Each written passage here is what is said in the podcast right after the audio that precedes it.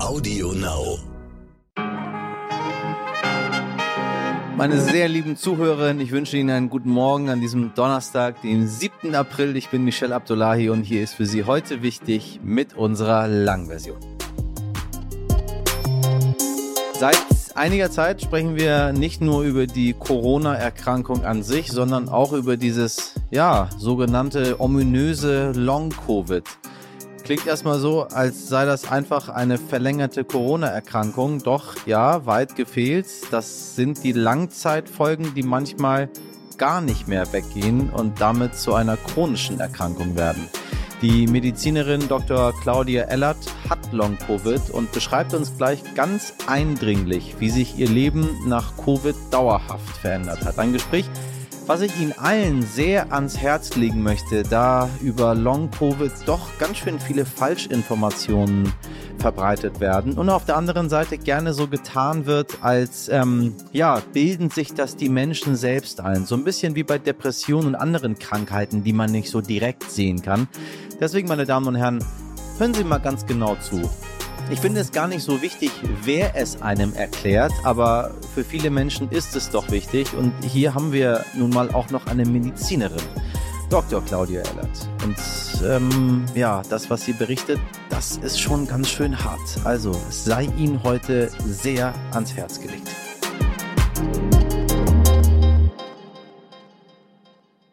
Zuerst für Sie das Wichtigste in aller Kürze. BildungspolitikerInnen gehen davon aus, dass die Hälfte aller in Deutschland ankommenden Geflüchteten aus der Ukraine Kinder und Jugendliche sind. Sehr erfreulich sind dementsprechend die Zahlen, welche die Kultusministerkonferenz veröffentlicht hat. Demnach sind bereits über 40.000 ukrainische Geflüchtete an den deutschen Schulen und Berufsschulen aufgenommen worden. Seit Jahren beklagen sich Studierende über das BAföG und das zu Recht, wie ich finde, denn seit Jahren steigen die Zahlen der StudentInnen an den deutschen Universitäten. Gleichzeitig aber sinkt die Zahl der BAföG-EmpfängerInnen.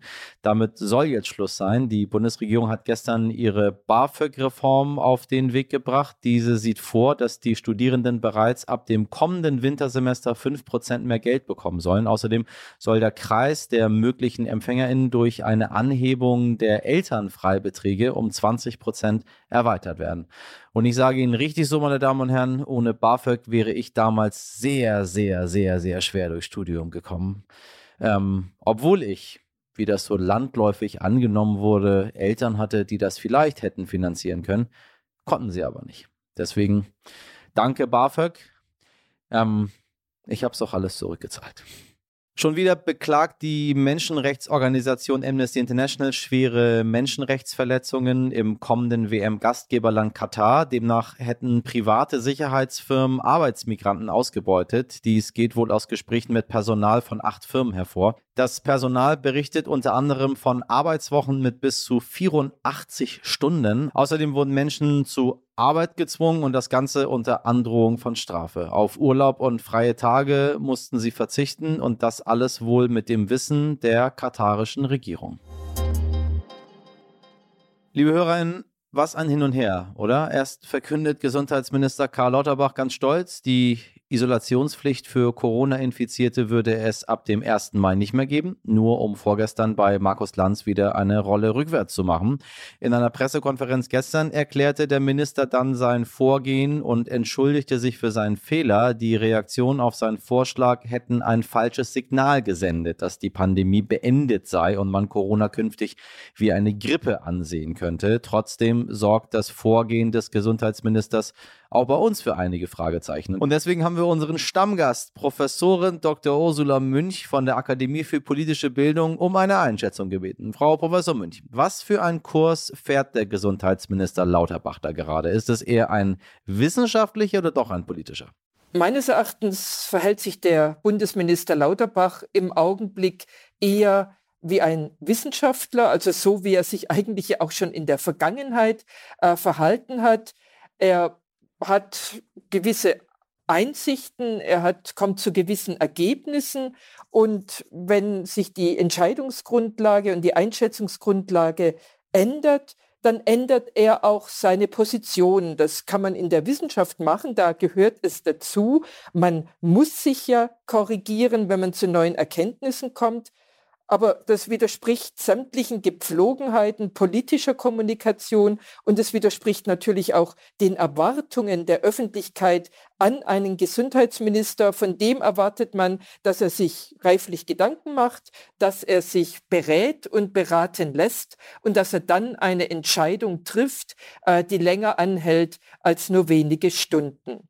Was genau ist denn in der Kommunikation schiefgelaufen? Meines Erachtens ist genau das schiefgelaufen, dass er im Grunde diese, in diese Rolle des Bundesministers, eines Bundesministers für Gesundheit, äh, noch nicht wirklich angekommen ist, dass äh, er im Grunde diese dass er auch Orientierung geben muss in dieser Position. Natürlich in Abwägung und auch deutlich machen, zwischen was man abwägt. Aber dann muss eine Entscheidung getroffen werden, dann muss man die klar kommunizieren und man muss sie für sie eintreten und man muss die Verantwortung für sie übernehmen. Und insofern ist dann auch viel in seiner Kommunikation falsch gelaufen.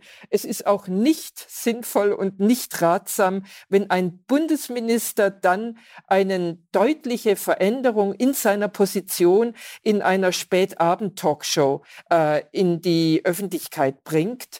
Äh, das kann man als Wissenschaftler mit Bundestagsmandat schon machen, weil man in keiner Exekutivfunktion ist. Als Bundesminister ist das nicht ratsam, vor allem nicht in einem Bereich, wo so viele verschiedene Informationen auf die Leute einprasseln und die Leute einfach wissen wollen, was gilt denn jetzt eigentlich?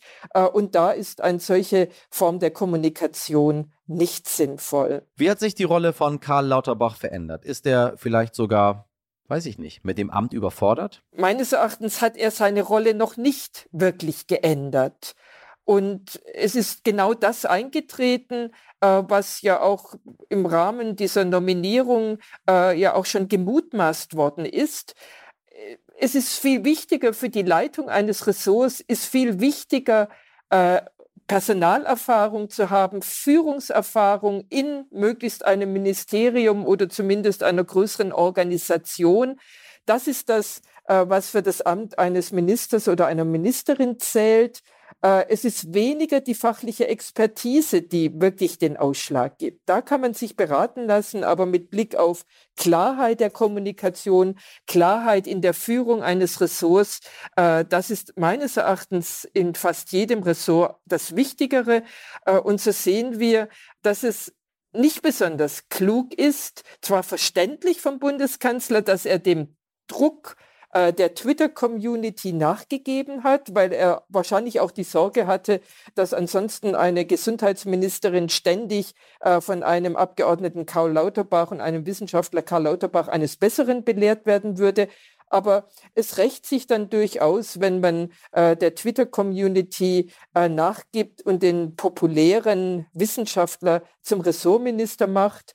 Es rächt sich zumindest insofern, äh, dass dann halt gelegentlich auch mal was schief geht. Aber die gute Nachricht ist, das kann man schon auch lernen als Minister, zumindest dann, wenn man Rat annimmt und wenn man Rat auch annimmt von Seiten derer, die vielleicht einem auch dann sagen können, wie man so mit dieser Verantwortung als Bundesgesundheitsminister umgeht, dass es da eben die wissenschaftliche Expertise zwar schön ist, aber eben nicht alles ist.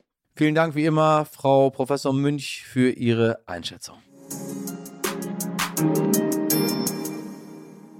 Genau gegen dieses falsche Signal, welches Karl Lauterbach da mit der neuen Regelung ausgesendet hat, nämlich dass Corona nur wie eine Grippe zu behandeln ist, kämpft Claudia Ellert. Sie klärt besonders darüber auf, was nach der Corona-Erkrankung kommt oder kommen kann, denn das ist ein riesiges Problem. Aber von Anfang an. Dr. Claudia Ellert ist Gefäßchirurgin, arbeitet zehn Stunden und mehr am Tag und oft auch in der Nacht.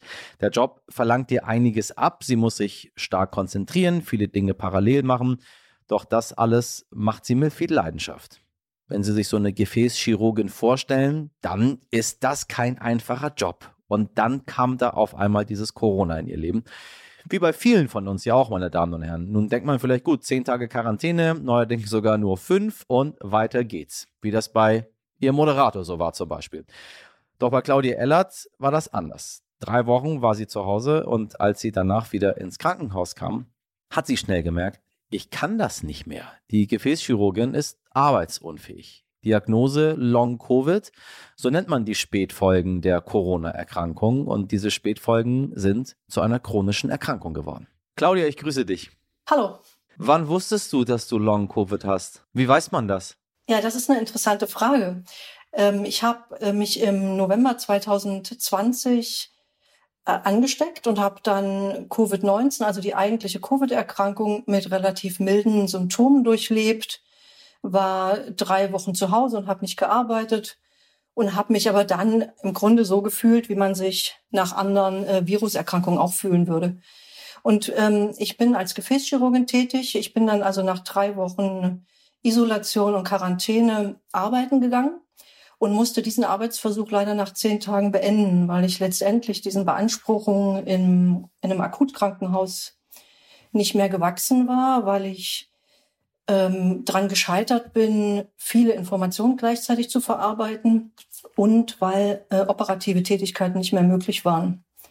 Und dann denkt man zum Anfang, na ja, dann dauert das halt noch so ein bisschen länger, das wird sich schon irgendwie geben.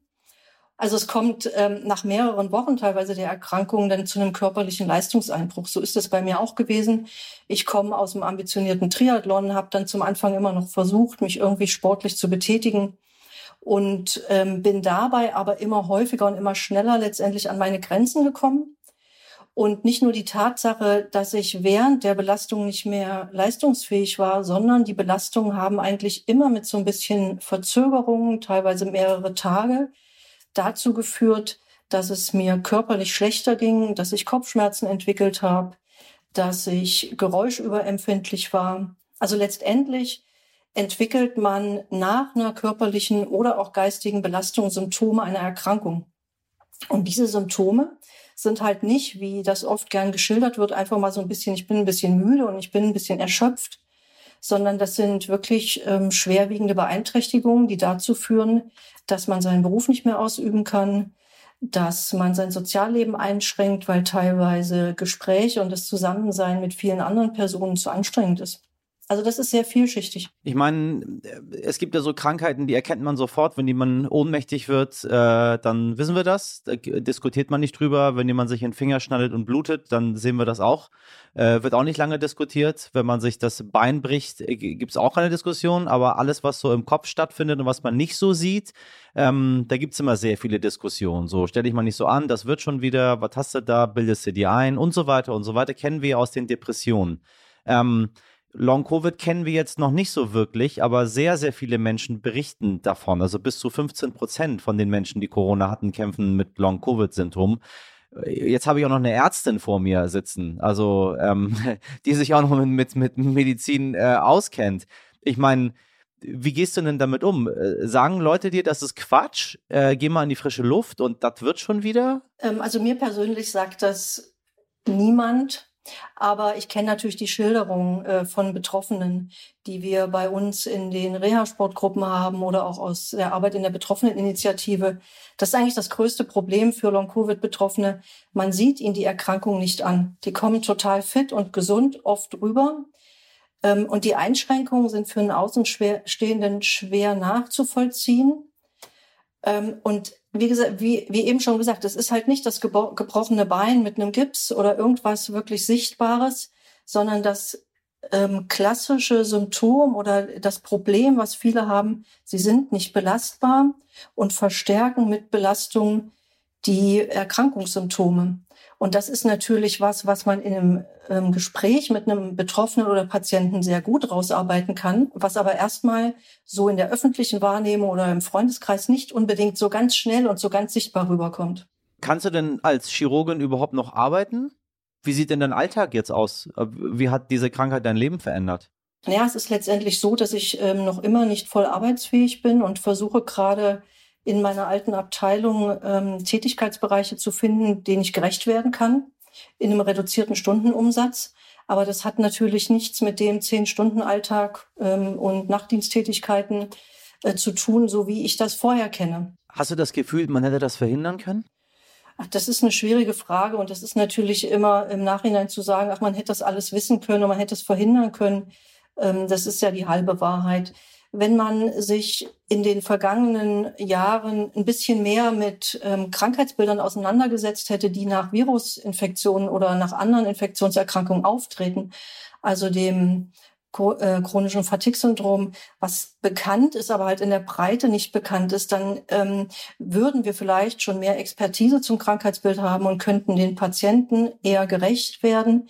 Wir hätten vielleicht auch Therapieansätze oder sicherlich Therapieansätze und könnten verhindern, dass so viele, die jetzt an Long-Covid erkranken, halt über Monate aus ähm, völliger Gesundheit heraus schwer krank werden und wenn man das gesamtgesellschaftlich sieht, halt auch aus dem Arbeitsprozess ausscheiden.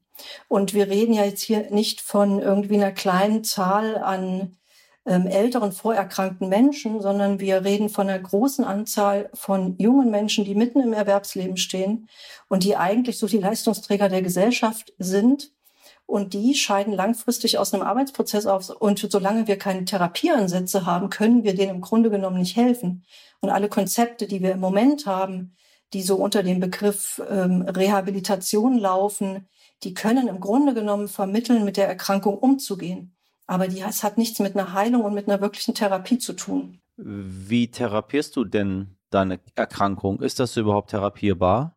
Ja, genau. Das ist letztendlich das, was man den äh, Betroffenen nahebringen muss, ist, ähm, sich mit dem Krankheitsbild einzufinden, zurechtzufinden in den Einschränkungen, die das Krankheitsbild mit sich bringt. Also ähm, Energiemanagement zu betreiben, mit dem weniger an Energie, was uns zur Verfügung steht, über den Tag zu kommen.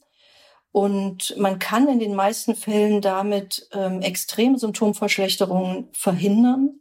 Aber das ist keine ursächliche Behandlung des Krankheitsbildes erstmal per se. Äh, was ganz wichtig ist, dass man Patienten, die eine Covid-Erkrankung gerade hinter sich gebracht haben, dass man denen sagt, sie sollen sich Zeit lassen im Genesungsprozess, weil alles, was an Aktivität und an Belastung zu früh einsetzt, letztendlich zu chronischen Beschwerden führen kann. Und wir müssen insgesamt, ähm, glaube ich, Menschen dahingehend aufklären, dass SARS-CoV-2 eben nicht ein gewöhnliches Atemwegsvirus ist, wie wir das sonst kennen, sondern es ist halt ein Virus, was Veränderungen in unseren Blutgefäßen macht, was Veränderungen der Blutgerinnung mit sich herbringt. Und dass diese Schäden, die da im Rahmen der Covid-Erkrankungen gesetzt werden, einfach länger brauchen, um auszuheilen. Und ähm, deshalb ist das keine Erkrankung, wo man nach zwei Wochen wieder fröhlich zehn Kilometer durch den Wald rennen sollte. Du engagierst dich für die Betroffeneninitiative Long Covid Deutschland. Ähm, was macht ihr da? Das scheint ja notwendig zu sein. Letztendlich ist das ganz viel Lobbyarbeit zum Krankheitsbild, was wir machen. Uns geht es immer darum, Aufmerksamkeit ähm, zu erreichen, viele Menschen mitzunehmen, Betroffenen zu erklären, worum geht's denn hier eigentlich, ähm, den Betroffenen eine Anlaufstelle zu bieten, die nicht allein zu lassen. Und es geht natürlich darum, Bedarfe, die sich ähm, so aus der Zusammenarbeit mit Betroffenen ergeben, politisch zu adressieren und ähm, da ebenfalls Wahrnehmung zu erreichen und aber auch zu erreichen, dass öffentliche Gelder in die Hand genommen werden, um dringliche Therapiestudien und Forschung und Versorgungskonzepte zu finanzieren. Was ist das größte Problem aktuell im Kampf gegen die Krankheit? Äh, das größte Problem ist, glaube ich, tatsächlich die große Zahl an, an Erkrankten. Es ist die Tatsache, dass es politisch nicht priorisiert wird in meinen Augen. Es gibt keine Kommunikation, keine Aufklärungskampagne, die man bräuchte, wenn ich so viele Menschen habe, die drohen, in ein chronisches Krankheitsbild zu laufen. Es wird immer noch darüber diskutiert, wie relevant ist denn Long-Covid gesellschaftlich. Ich glaube, über diesen Punkt sind wir eigentlich lange hinaus, wenn man sich die Studienlage anguckt. Die gibt seit zwei Jahren das her, was heute in aktuellen Studien rauskommt, was die Epidemiologie betrifft und die Häufigkeit das verdichtet sich alles. Also man kann da eigentlich nicht mehr wegschauen. Und wir haben eine große Anzahl an erkrankten jungen Menschen, die brauchen Therapien.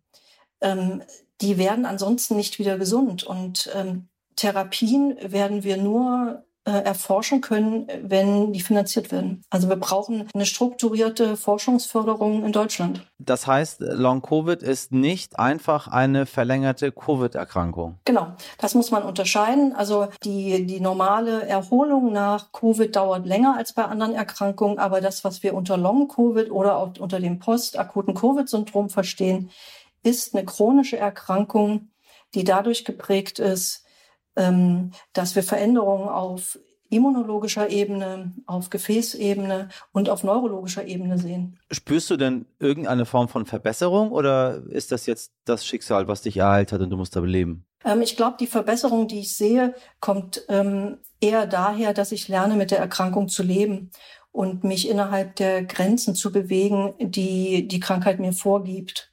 Ähm, eine wirkliche Verbesserung auf körperlicher Ebene sehe ich nicht persönlich. Hart. Oh, fällt mir eigentlich nicht so ein, was ich sagen soll zu. Ein Gefäßchirurgin, leitende Oberärztin, äh, große, großer Triathlon-Fan und zwar nicht am Rande stehen und applaudieren, sondern selber machen. Ähm, und jetzt ist das alles vorbei. Es ist so, das ist letztendlich die Erkenntnis, äh, die jetzt gerade viele machen, egal auf welcher Ebene. Man muss ja sagen, dass Long-Covid äh, in ganz unterschiedlichem Maße einschränken kann.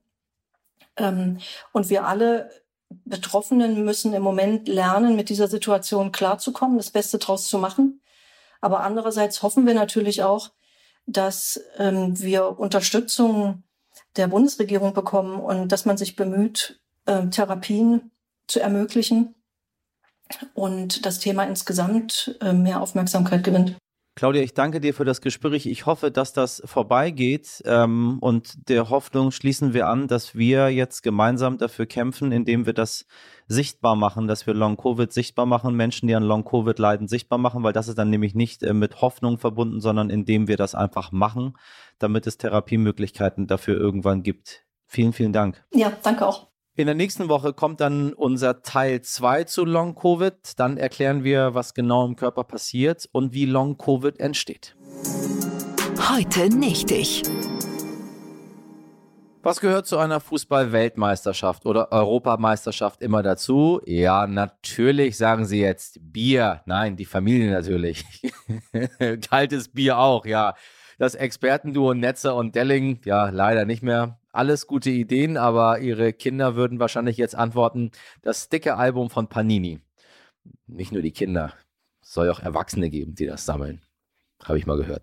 Seit Jahrzehnten sind die Fußballsammelbilder des italienischen Unternehmens bei den Turnieren nicht mehr wegzudenken und sie sind natürlich beliebte Tauschware auf den Schulhöfen dieser Welt. 2024 findet die Europameisterschaft hier bei uns in Deutschland statt aber leider ohne ein Sammelalbum von Panini. Denn die jahrzehntelange Partnerschaft zwischen Panini aus dem italienischen Modena und der Europäischen Fußballunion UEFA endet nun nach über 40 Jahren. Somit wird das kommende Sammelalbum zur WM in Katar das letzte der Kultfirma sein. Und ich habe Gänsehaut, meine Damen und Herren. Danach übernimmt der US-amerikanische Sammelkartenhersteller Tops das lukrative Geschäft für die Euro 24 und 28. Wer braucht schon NFTs und Kryptowährungen, wenn man zu Hause im Keller noch die alten vollen Panini-Alben hat? Die könnten bald bestimmt auch viel wert sein. Denkt man so. Aber so viele haben die, meine Damen und Herren.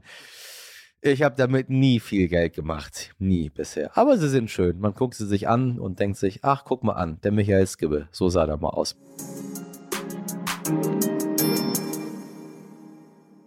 Ich hoffe, auch Sie konnten heute durch uns wieder genügend Informationen sammeln und Ihr mentales Nachrichtensticker-Album ist jetzt gut gefüllt. Wenn nicht, dann hören Sie gerne ein paar unserer alten Folgen nach und fügen Sie uns gerne in Ihre Podcast-Sammlung hinzu, indem Sie uns abonnieren. Außerdem empfehlen Sie uns gerne, bewerten Sie uns und schreiben Sie uns an heute meine Redaktion, die jeden Tag für Sie Nachrichten sammelt und sortiert als Sein es Sammelsticker. Besteht aus Sabrina Andorfer, Mirjam Bittner, Dimitri Blinski, Etienne Cebula und Frederik Löbnitz. Produziert produziert wurde diese Folge von Alex Zebisch für Sie. Wenn Sie mögen, hören wir uns morgen ab 5 Uhr wieder. Ich wünsche Ihnen einen schönen Donnerstag. Machen Sie was draus. Ihr Michel Abdullahi.